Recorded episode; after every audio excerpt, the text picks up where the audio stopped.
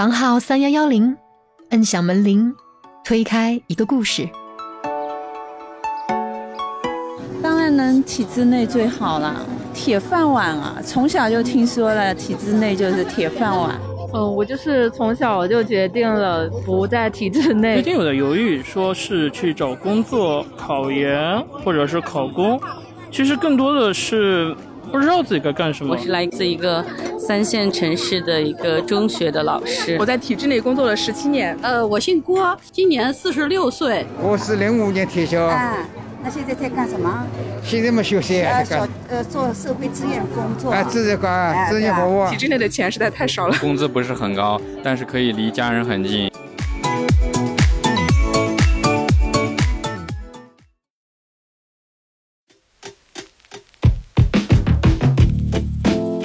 小伙伴们，大家好，欢迎来到我们的播客房号三幺幺零。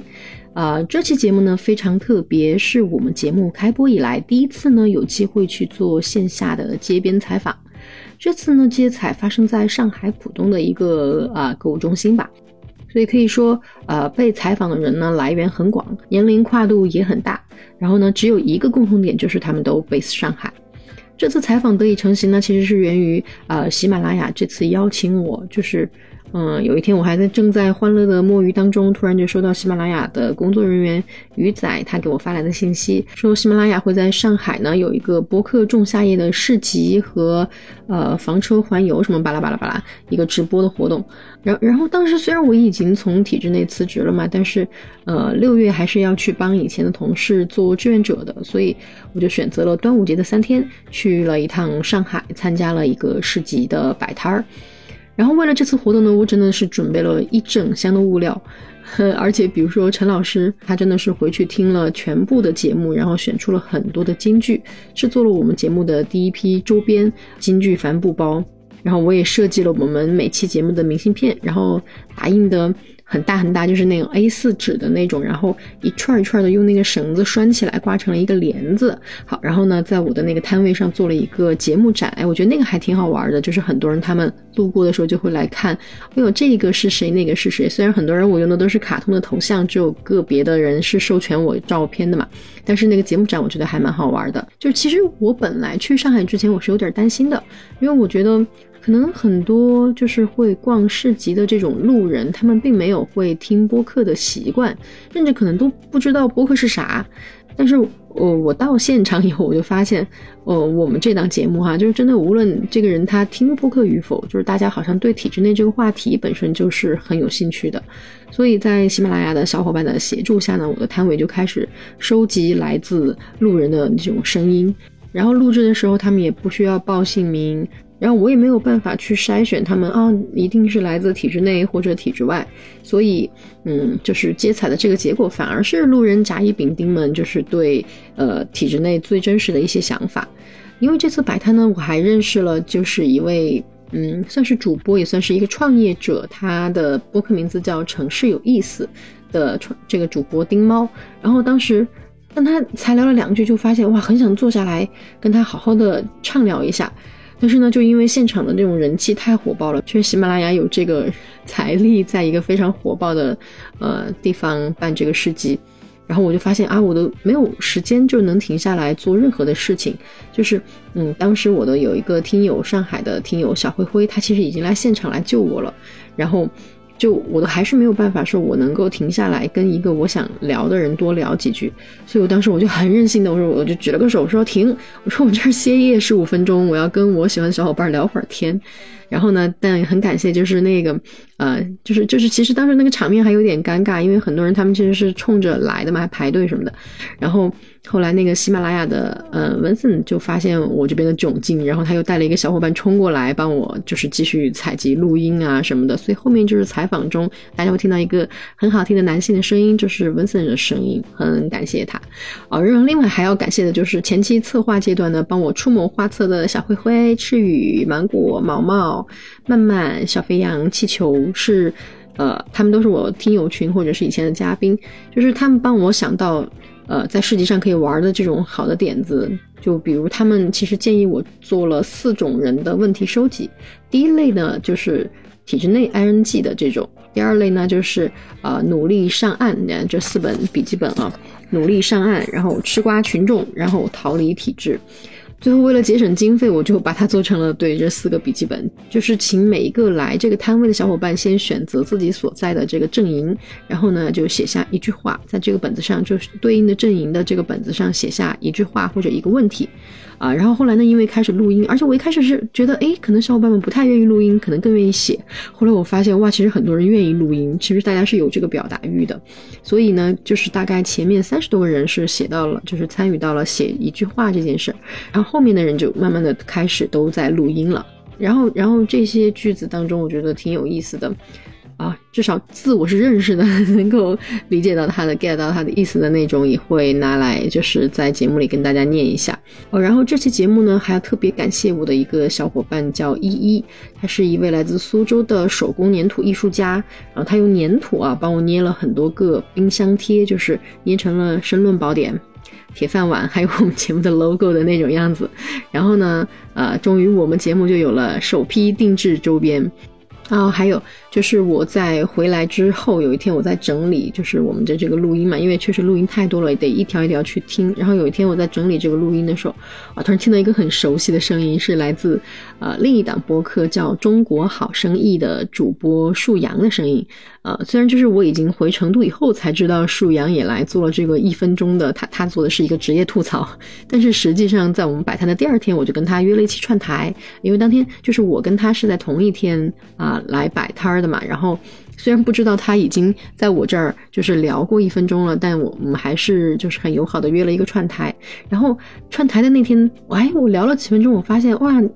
硕阳竟然是一个就是某大型国有企业的前董事长助理，然后我就我就我就很激动，而且我发现他很擅长于就是为人处事这件事儿，所以我很激动。就是可能在听友群小伙伴可能知道我已经筹划了几个月了，就是为人处事这期节目，但是呢一直没有找到很合适的嘉宾，然后树阳算是我找到的第一位，我觉得非常合适，能够跟大家来聊一聊为人处事的。嘉宾，所以立马我们就换提纲，真的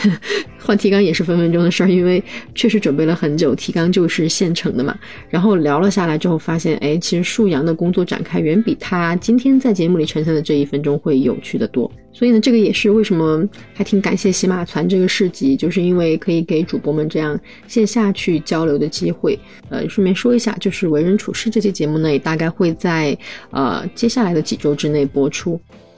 总体来说呢，这次播客市集算是我第一次以一个播客主播的身份，就是去参加这样的线下活动。呃，其实我挺欣喜的，因为在体制内的小伙伴，你们肯定知道，就是我们作为体制内的人，平时是不可能，呃，真的去问身边的同事，嘿，诶，你对体制内工作的看法是什么？就这件事情是可以，可能。可以线下进行，然后呢，可能可以跟你特别好的那么一两个同事有真正可以讲故事了、举例子的交流，但是你真的是没有机会可以拿着麦去问身边的同事，哎，你跟我说下你对体制的看法是什么？所以总体来讲，我觉得这个收获还蛮大的。我收集到了大概五十份左右的声音，就每段可能，当然也有长的，最长的我记得有六分多钟，然后嗯，平均就是可能每段都是在一分钟左右。然后呢，最后因为音质啊，那个因为当时背景环境很嘈杂嘛，然后因为音质，然后以及有一些内容确实它不太适合放在播客里等等这样的原因，我们实际在播客当中播出的声音大概有二十二分，然后呢，甚至有的人可能呃只有一句话。但是这一句话可能就是一个故事，所以就是主打人们现在对体制的一个真实的看法。然后这次参加市集的这些感受就可以先告一段落，接下来就用一些时间来播放我们在接彩里就是采到的一些有意思的内容。但是在播放之前呢，就是需要先声明一下，因为每一个人的经历的有限性，我们甚至可能会听到一些小伙伴他们对体制啊或者考公啊的一些偏见和误解。然后每一个人的观点也仅代表他个人，就是可能大家不用去太过于计较他说的对错与否，就是我们也希望大家能够带着包容的心态去听，因为这些呢，就是真的在街上的路人甲乙丙丁他们对体制真实的一个看法，这样。我女儿的话，应该在体制内，因为体制内虽然说限制很多，条条框框很多，但是它比较安稳，待遇什么也好。体制外的话，可能自由发挥，但是呃压力很大的，因为现在社会竞争很激烈的，女孩子还是安稳一些好。咱们家有在体制内工作的吗？有的，有的，就是对对就是您更希望女孩女儿过那样。对对对对对，但她不喜欢。办法就是，我个人还是想要进入到体制内去工作的。虽然我没有进入过，但是呢，就是听爸爸妈妈还有身边的长辈，他们就跟我们讲说，体制内的工作稳定，并且尤其是对于女性来说，不管你后期生育也好，还是一些。嗯，育儿还有什么？而且它是有什么固定的双休，而且在节假日的时候，它会给你提供一些礼品。然后呢，而且你到体制内的话，你的父母会对你就是抱有一种比较自豪的感觉吧。但是它也有一定的缺点，就是它不好考。就像我要回新疆去考的话，可能也要进一段面试，我听说是要到四个人录一个人，所以说它的难度是有的。那就从另一个方面就证明了它确实是一个。嗯，很稳定的工作，大家都很向往那个工作，但是它还有一个缺点，就是它的工资确实是有一点低。我听说新疆那边可能才三千左右，但它的待遇好呀。那像我一个女孩子，对我来说，我认为的话，有一个稳定的工作，不管他的薪资是多少，然后让爸爸妈妈还放心的话，我会考虑说后期去跟他们竞争，然后去考到体制内去。啊，大家好，我是霍林，我是来自一个三线城市的一个中学的老师。大家都很羡慕体制内的工作，我也是在毕业的时候，我现在已经在体制内工作了九年了。我也是在，呃，在当年毕业的时候漂泊跟体制内中间选择了体制内的工作。嗯、当真正走进体制内，还是非常，呃嗯，相比很多同龄的大学毕业的同学，工资低。也没有大家想的朝九晚五，啊、九九六的工作是非常辛苦，可能早上就是六点，晚上到十一点多。但是比较幸福的是，在这个三线的小城市里，我定了，我有一个安稳的家，我的老公也是一个公务人员，呃，有个健康可爱的小宝宝。那么，身边的很多同朋友都慢慢的离开了体制内，包括我自己身边的我自己的哥哥嫂子，他们也是。呃，努力打拼到上海来工作，现在都干得特别的好。那么我一直，我一直没有离开这个地方，原因其实考虑的综合因素非常多。首先是老公的工作，公公婆婆年龄也比较大，然后呢，如果在一线城市，在上海、北京、西安这样的城市，可能都很难买起房。可是，在我们这个三线的小城市，我们努力打拼，能有一套房，有自己的车，有自己的生活圈子和工作圈子，这都是对我们来说都是比较幸福的事情。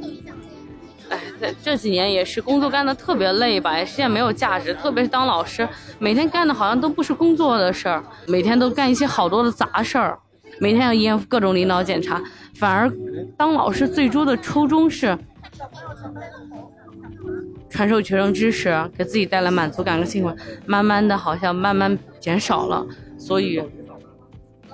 我慢慢在怀疑，我是不是不太适合干老师这份工作。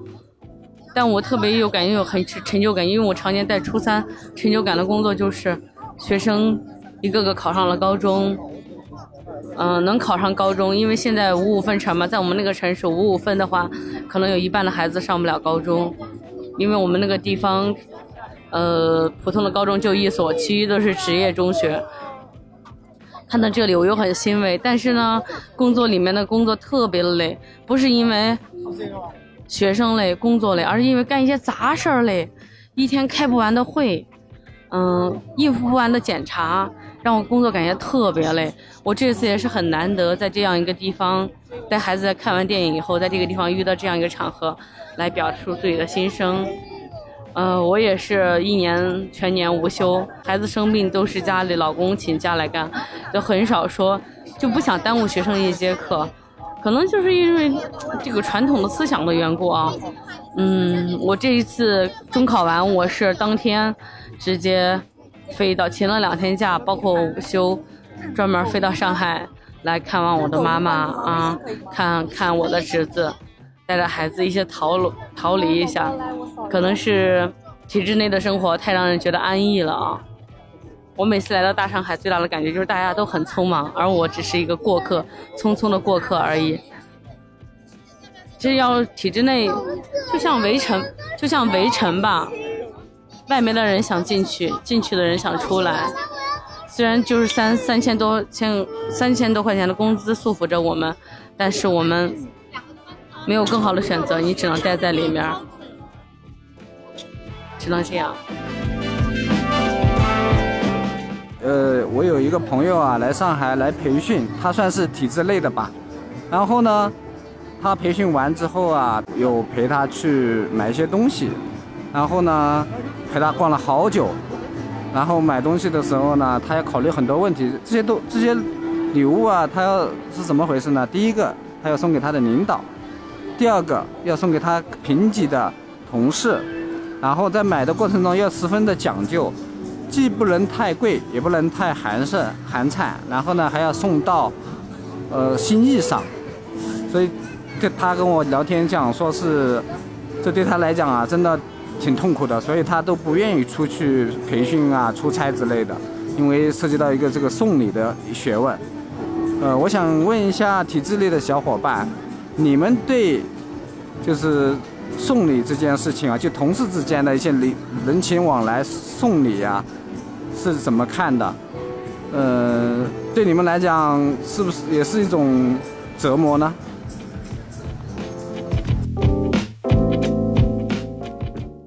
是这样的，我我姓陆啊，我现在三十六岁，然后呢，正好参加今天的呃博客仲夏夜的活动，然后也到了这个摊位上，然后参加这个摊位的活动。嗯，关于考体制这个问题呢，我是这么去理解的，就是虽然我不是公务员，但是我也是国有单位，呃，跟体制呢虽然有些区别，但是我觉得大家选择考体制。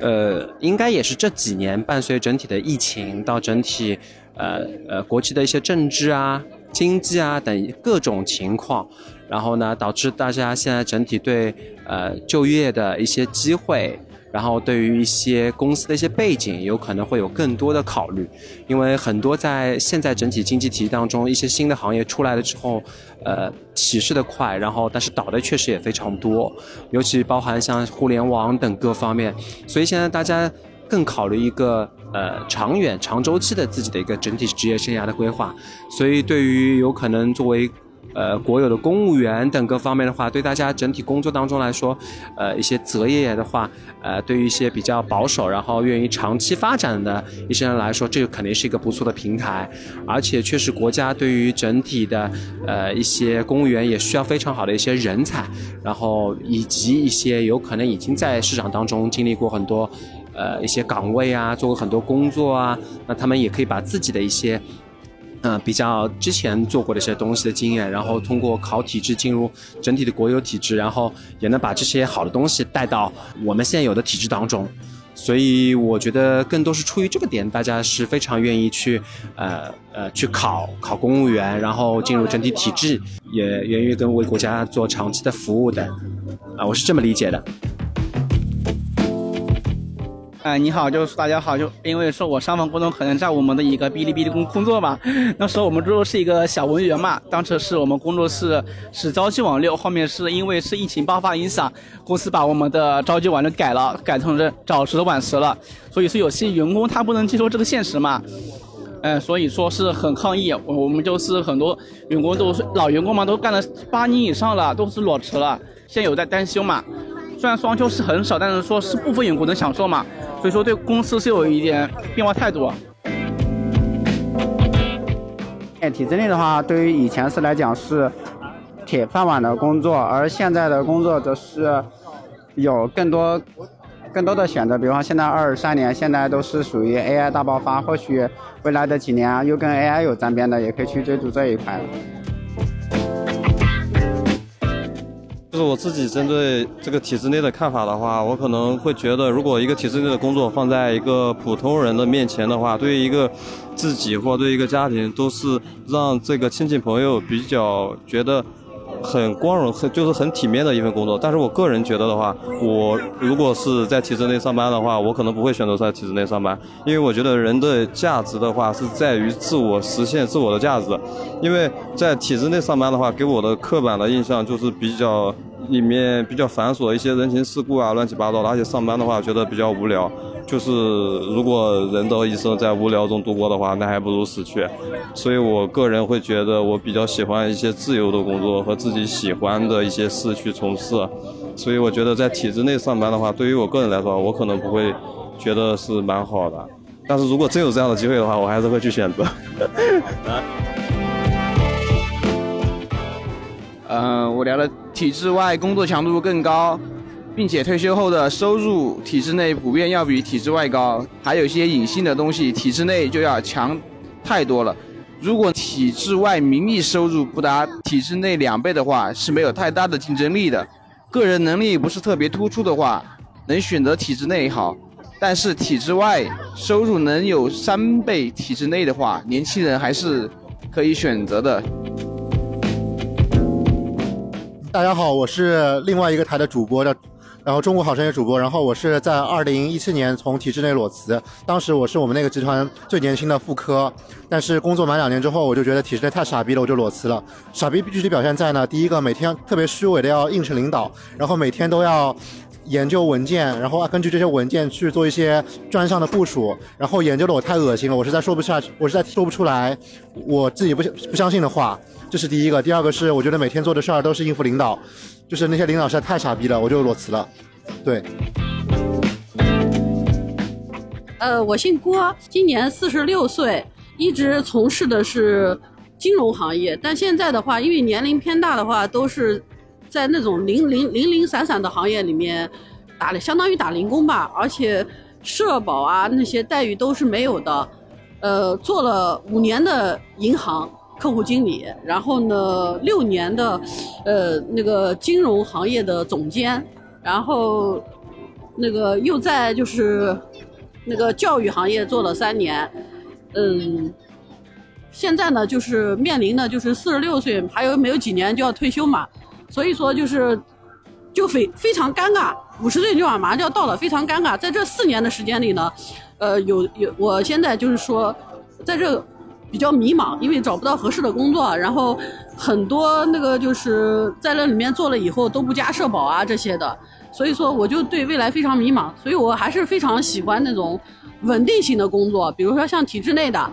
呃，我身边的朋友做公务员的话，其实也是蛮稳定的，至少他不会面临现在这个情况下疫情，呃，就是疫情过后金融这还有各方面经济啊各方面的裁员，对吧？现在的话，据我所知，像互联网呀，像那种大厂啊，还有包括各个行业都在面临裁员。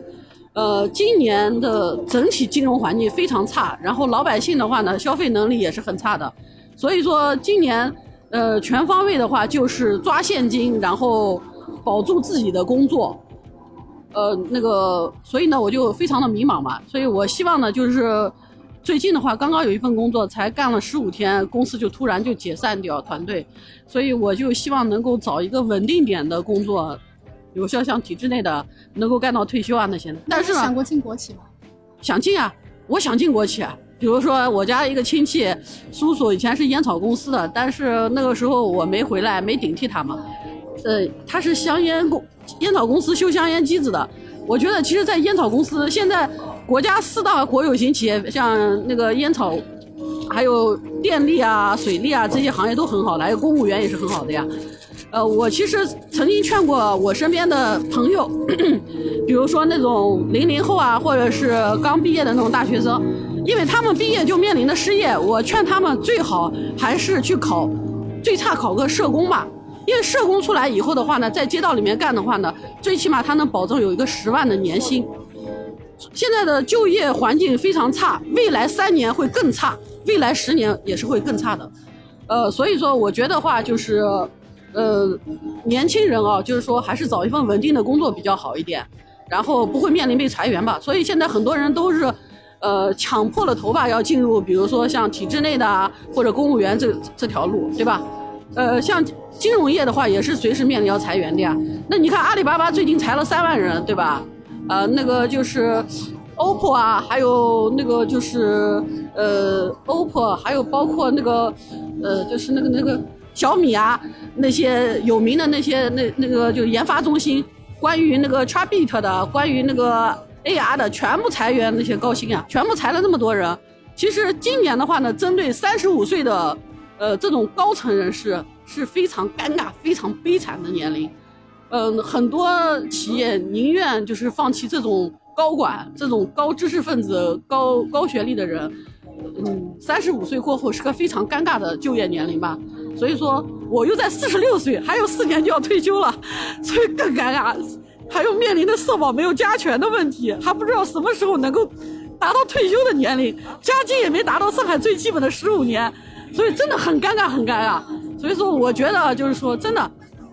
三十五岁就面临失业，然后四十岁以后很多人都找不到工作，而且今年的话，失业率国家虽然说，呃，只有百分之二十以上，但是那只是年轻人二十到二十九岁这个阶段，他有没有考虑过三十五岁到四十岁这个阶段呢？对不对？而且麦当劳里面都开始招那种五十岁到六十岁以上的那种老年人，开发他们再就业。那我们这种四十岁的人太尴尬了，这个时候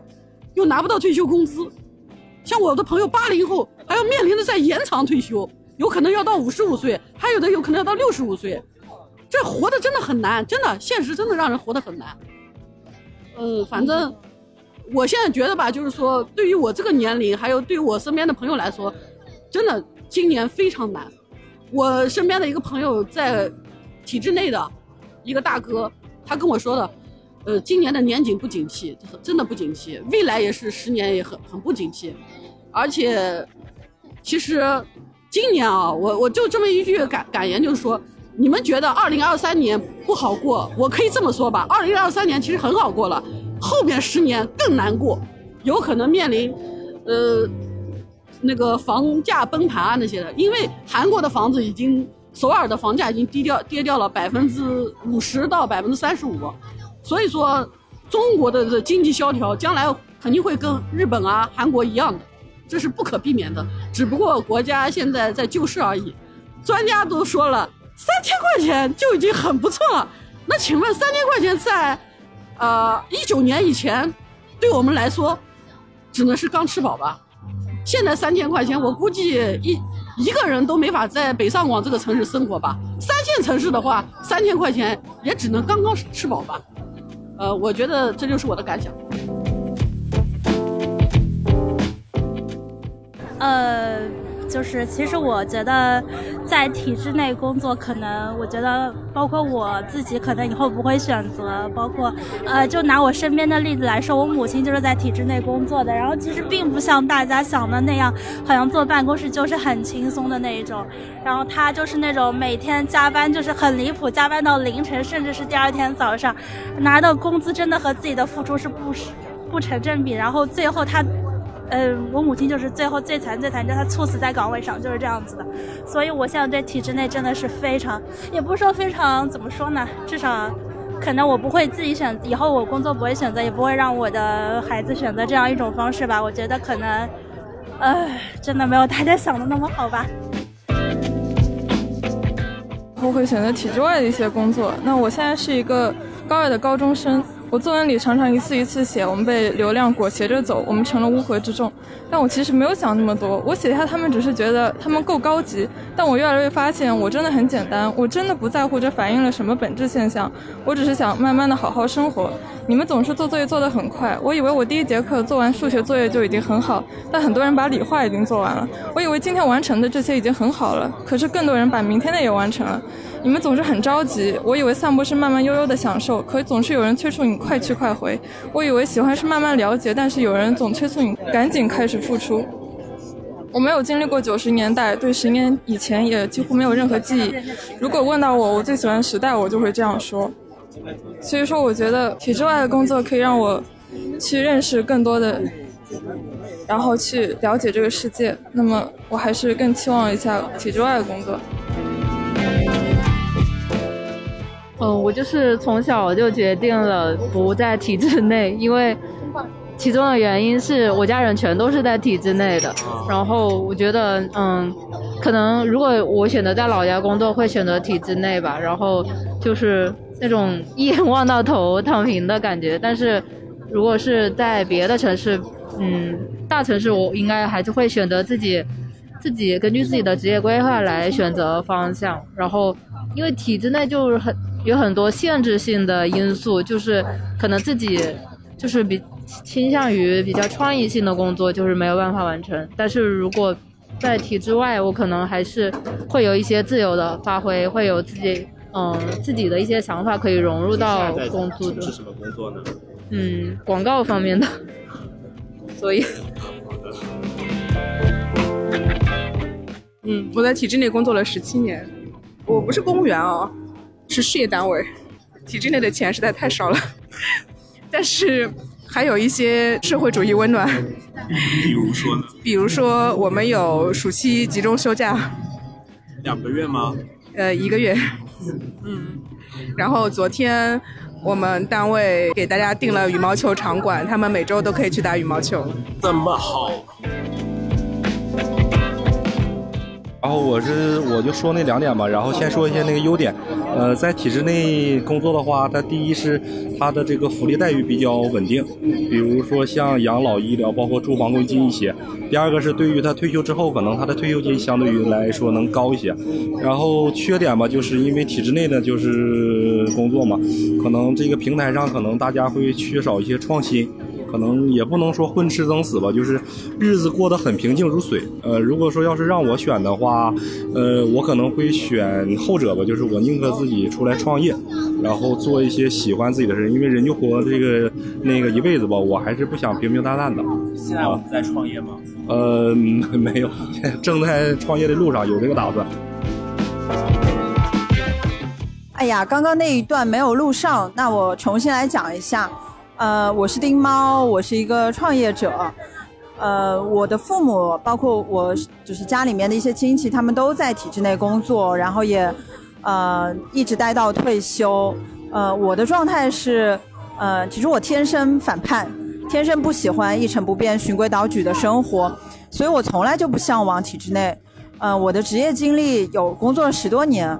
呃，以前就一直喜欢在创业公司，喜欢在互联网公司，然后做品牌营销，喜欢工作是有变化的，而且是有突破性的。然后在一九年，就是疫情前，跟朋友一起合伙在做呃自己的小工作室，目前有一个行业端的公众号叫阿 Q 商业观察室，啊，主要就是在做一些实体商业的观察和那内容的输出。嗯，然后今年也跟朋友一起来做呃播客，叫《城市有意思》。就我的轨迹其实很难很难用一种嗯墨守成规的话去描述。就每一年好像都有一些新的突破和一些新的探索，可能在这个过程中有有收获有失败，但我觉得都无所谓，因为呃我不喜欢一眼就能看到结果的那种生活方式。那呃，再说回我这样的一个小小创业者，怎么看待体制内的话？呃，因为我觉得每个人都有自己的选择，也不能一味的说体制内就是好或者不好。呃，因为每一种选择，它它都有自己的收获和要付出的代价嘛。呃，我看到父母的生活，包括家里长辈的那些生活，我觉得也挺好的，挺符合他们在那个时代做出的一个相对来说比较安稳的，呃，也比较安全的一个选择。那作为新时代的年轻人，呃，我是鼓励创新和去探索的，就是呃，一直保持好奇心，可能会活得活得比较年轻吧，嗯，所以对体制内的朋友们没有太多的忠告，就是希望大家能够把呃这个眼光能够放长一点，去看一看十年后、二十年后，自己是否还愿意在同样的一个嗯行业，或者说同样的一种工作习惯里面。呃，也可以在这个过程中去问问自己，到底什么才是自己真正喜欢和想要付出毕生的时间去努力尝试的。嗯，以上就是我的一个小小的分享。呃，我算是逃离体制的吧，就是刚工作的时候是在算一个比较体制内的一个地方，但是后面觉得还是呃，可能跟领导有关系，因为有的领导他比较会把你作为他个人的一种资源去使用，就是不会像一些呃更现在更更现代的一些企业，他会有更用更平等的方式去对待员工。这样的话，我觉得就是还是看人，就是如果有的人他对于这些不是很在意的话，就还 OK；有的人如果像我这样不是非常适应这种人人际关系的话，可能就还是出来比较健康一些。从三个方面来说吧，第一个是幸福感，然后我觉得就是说，可能公务员的话，一一般情况下，如果你回到一自己的一座小城的话，可能工资不是很高，但是可以离家人很近，然后，呃，也许吃一和家人吃一顿饭。以在以前会变得很奢侈，但是在现在的话是知识可达的。然后我认为是，呃，相比从从整体的幸福感相对而言的话，小城的公务员生活是要比体制外的这种情况是要好的。然后当然呢，还有一方面呢，就是说我们体制外的工作呢，也不是说没有好处啊。辩证的来看这个问题呢，是说体制外的那我们会有更多的选择。然后另外呢，就是我们的。收入呀，包括就是我们的职业发展呢，可能是，嗯，不不会不会太局限，然后，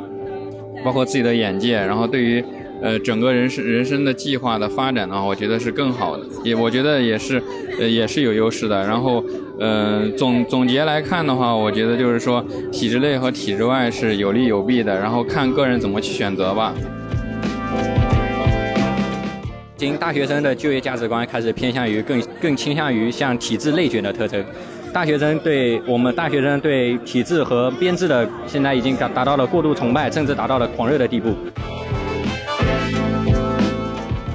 我是一位八零后，来自于上海，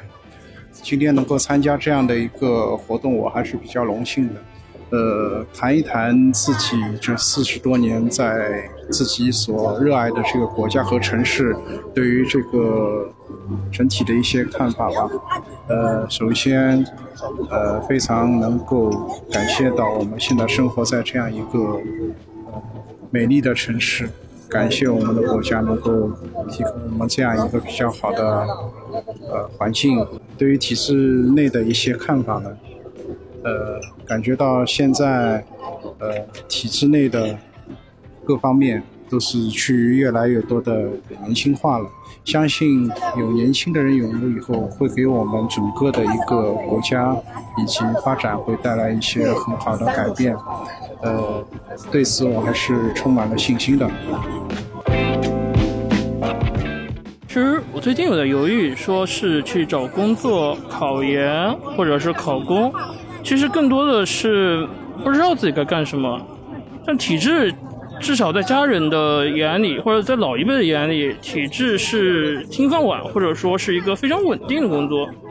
但是对于现在的年轻人来说，他们渴望体会、体验一种不一样的生活，不是呃，不是一种一成不变的一种僵化的生活，他们有种发自内心的反感。当然，我们有有时候也会想混吃躺平。但那只是一种偶尔怠惰的想法，但我们真正的是想在这个灿烂的世界，去看更多、更美的风景。OK，以上就是我们精选出来，就是从零零后的高中生到退休的叔叔阿姨给我们传递的一些和体制有关的生活或者观点。呃，总的来讲，我发现。只要跟他们讲，我们不会留微信，也不会留电话，然后大家讲述这些故事，就会更愿意吐露真实的看法。嗯，然后接下来呢，就还有就是一些小伙伴在我们之前说到的四个本子——体制内 ING、努力上岸、逃离体制、吃瓜群众这四个本子当中留下的一些看法啊，我也精选出来几句，就给大家念一下。嗯，比方说一个人他在逃离体制的本子上写道：“逃离现在的环境，那下一个环境会不会有新的问题？”嗯，我的感觉就是这一位留言的小伙伴，他是一个嗯正在体制内，但是呢，他可能会想离开，又有点纠结的小伙伴。就是他会在想，那去下一个环境会不会有新的问题？我觉得会，就是可能呃，因为我现在正是刚好是从体制内离开，虽然我我觉得我啊应该不算是逃离，就是这个是我一个嗯比较主动的选择吧。然后呢。而且选择的还挺愉快的，所以嗯，我觉得。所以我觉得不算逃离，但是确实，我觉得每一个环境都会有新的问题。就是如果真的有想从体制内辞职的小伙伴，就是一定一定，我们我我一直都是说，我是不鼓励小伙伴们轻易从体制内辞职的。就是说，一定一定要知道，从一个环境到下一个环境，它就是会有很多很多新的问题会产生，然后。可能你需要应付这些问题，比你可能在体制内应付你当下的那些困难要需要更加的用力。所以，小伙伴们如果有这样的想法，一定要就慎重考虑。嗯，然后呢，吃瓜群众这个本子里面，我选了两句。第一个呢，是一个人他用写诗的那种格式，呃，他写的是“人生一世，草木一秋。我认为活着与体制无关，三观一定要正，把握好当下。”认真度过一分一秒，身体健康，知足常乐。其实每一句话都很朴实啊，没有说那种很浮、很很浮夸，然后一定要嗯，真的把它写成一首诗。但是呢，我就觉得这个可能是一个人他对自己的一些嗯，或或者说能够用一种比较平淡的这种心态去看待到底生活是什么样。然后第二句呢，是我看到一个女生她在本子上写下来的，她写的是。作为八零后的我，在上海买房何时才能实现？然后本来我觉得这句话还挺，就是呃，可能带着一点悲观色彩，但是他后面加了两个 “go go”，还感叹号，所以我就觉得，就是虽然这句话跟体制没有关系，但是也代表了生存在上海小伙伴的一种不易吧。八零后的小伙伴虽然买房还没有实现，但是一直是乐观的再去追求的这样一种状态。我觉得，我觉得这种够够的状态还是挺好的。呃，然后在努力上岸的这个本子里呢，我挑了一句话，他写的是：努力学习，增强技术，早日上岸，给他幸福。就感觉是一个，应该是一个，因为我没有看到是什么时候写的，可能是一个小男生啊。那个他是女字旁的他，就是就是因为前段时间我们听友群里大家在讨论上岸第一件先斩意中人这件事情，所以我看到这句话的时候，我就觉得啊，这是一个很好的反上岸件的案例，所以我就觉得嗯，这个还挺好的，可以拿来传播一下，这是一个正能量。然后体制内 ing 里面。嗯，挑的一句话是：小城市的体制内很美好，大城市的体制内很拘束。嗯，说实话，这句话我觉得可能也不一定真的是这样。就是大城市确实可能它的体制内的他们落实各项政策呀，会更加的迅速到位，甚至他们本身制定自己政策的这些能力就更强。但是小城市的体制内可能也会有各种卷啊，然后有各种他们自己，比如说因为。层级较低的时候，迎检的工作多呀，或者什么的一些，啊，就是，嗯，不一定就是真的能躺平啊，或者能够很轻松每天满足朝九晚五的那种生活，大家还是会有很多很多工作上的，嗯，一些一些比较困难的地方吧。当然，我们是更希望，就是不论是在大城市还是小城市的这种啊体制内的生活，都能够就是尽量美好一点，因为毕竟这是我们自己的生活呀。无论是在体制内还是体制外，我们都不希望有一道，嗯，鸿沟。就比方说相亲的鸿沟，或者是呃，到底什么样才是好工作的这种认定的鸿沟来拘束着我们。希望每一个无论是在小城市还是大城市的小伙伴，都能够在工作之余把生活过得很美好。嗯，好吧，说到这儿呢，其实。说实话，这期的采访当中，我是有一些观点保留的。就是虽然没有一直在那儿听着大家录嘛，但是呃，听到的一些的时候，有的时候还是想去哎多问两句，但是我还是